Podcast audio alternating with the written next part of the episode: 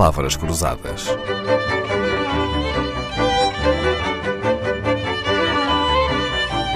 Porque quase tudo é uma questão de semântica. Entre uma pessoa de direita e uma pessoa de esquerda, para além das diferenças ideológicas e políticas, pode haver diferenças quanto aos gostos culturais, aos locais que cada um frequenta, aos estilos de vida, se levarmos até a generalização mais longe. Mas será que há também diferenças na linguagem? Será que há palavras que só uma pessoa de direita usa e outras que só as pessoas de esquerda usam? Eu sei quem é que nos pode ajudar a responder esta pergunta. Já lhe aconteceu, eh, Jaime Nogueira Pinto, identificar uma pessoa como sendo de direita ou de esquerda só por eh, atentar às palavras que ela usa? Às vezes sim, às vezes usa-se, sei lá, por exemplo, os, as, pessoas da, as pessoas da direita, quando falavam dos comunistas, diziam muitas vezes os comunas. Portanto, e, e, as, e as pessoas de esquerda, sei lá, quando falavam de pessoas da direita, diziam os fachos. Quer dizer, portanto, há aqui, claro que há, logo à partida, há essas designações que procuram muitas vezes até radicalizar o outro, não é? É. Na linguagem política. Na linguagem, na linguagem corrente, eu acho que as diferenças às vezes são mais sociais são mais de, digamos, de classe, de classe social ou de meio Económica. social uhum. do, que, do que propriamente de, de, política, não é? Olha, sabe que este programa chama-se Palavras Cruzadas e verdadeiramente eu nunca joguei às Palavras Cruzadas com nenhum convidado. Vai ser o primeiro convidado a quem eu vou pedir para fazer uma pequena brincadeira. Eu digo uma palavra e o, Jaime Nogueira Pinto diz-me se considera uma palavra do vocabulário de esquerda ou de direita e permite até, permite até começar com exemplos fáceis. Por exemplo, camarada.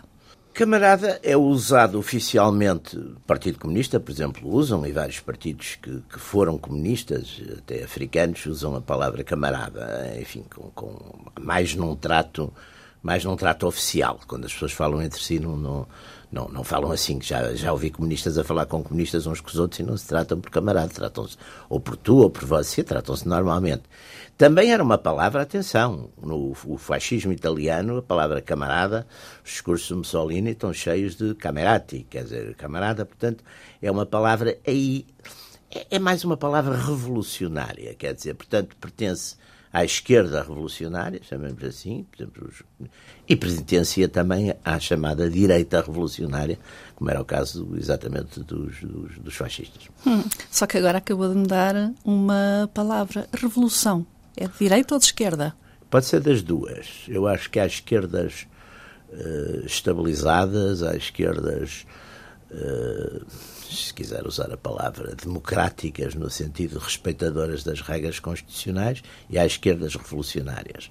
Como há direitas estabilizadas e respeitadoras dos valores constitucionais, conservadoras, e há direitas revolucionárias, exatamente. O, o, o, o, fascismo, por exemplo, o fascismo italiano, foi, na época, uma direita revolucionária, que adotou, aliás, eh, linguagens, métodos de ação que vinham exatamente, tinham sido usados mais pela esquerda revolucionária no século XIX. Portanto, revolução, aliás, veja, por exemplo, mesmo em Portugal, o Estado Novo era Revolução Nacional, adotou exatamente o, o, acabou por, historicamente, a direita até acabou por se apropriar da palavra, não é? Sim, a palavra revolução. Aliás, a palavra revolução tem uma.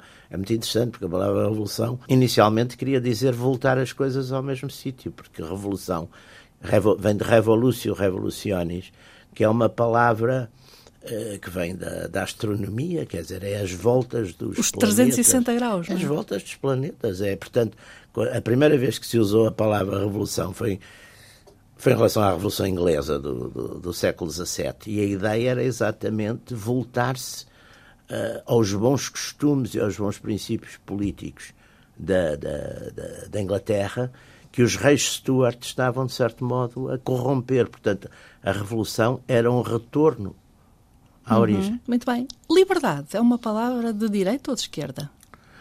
Bom, inicialmente está ligada, inicialmente está ligada, uh, digamos, à revolução, àquela trilogia da Revolução Francesa. Francesa. Uhum. E é claro. E como é uma palavra positiva, quer a esquerda, quer a direita, querem -se sempre agarrar não é? Não há hoje a direita também não não não nega não nega a liberdade. Agora o valor é verdade uhum. historicamente, mas também há uma liberdade, a libertas cristiana, que era anterior à Revolução Francesa, que é a liberdade dos filhos de Deus.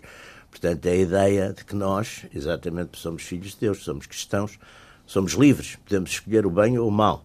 Nesse sentido, essa liberdade de escolha, que aliás, enfim, é, teologicamente é, um, é complicada, mas não, não é.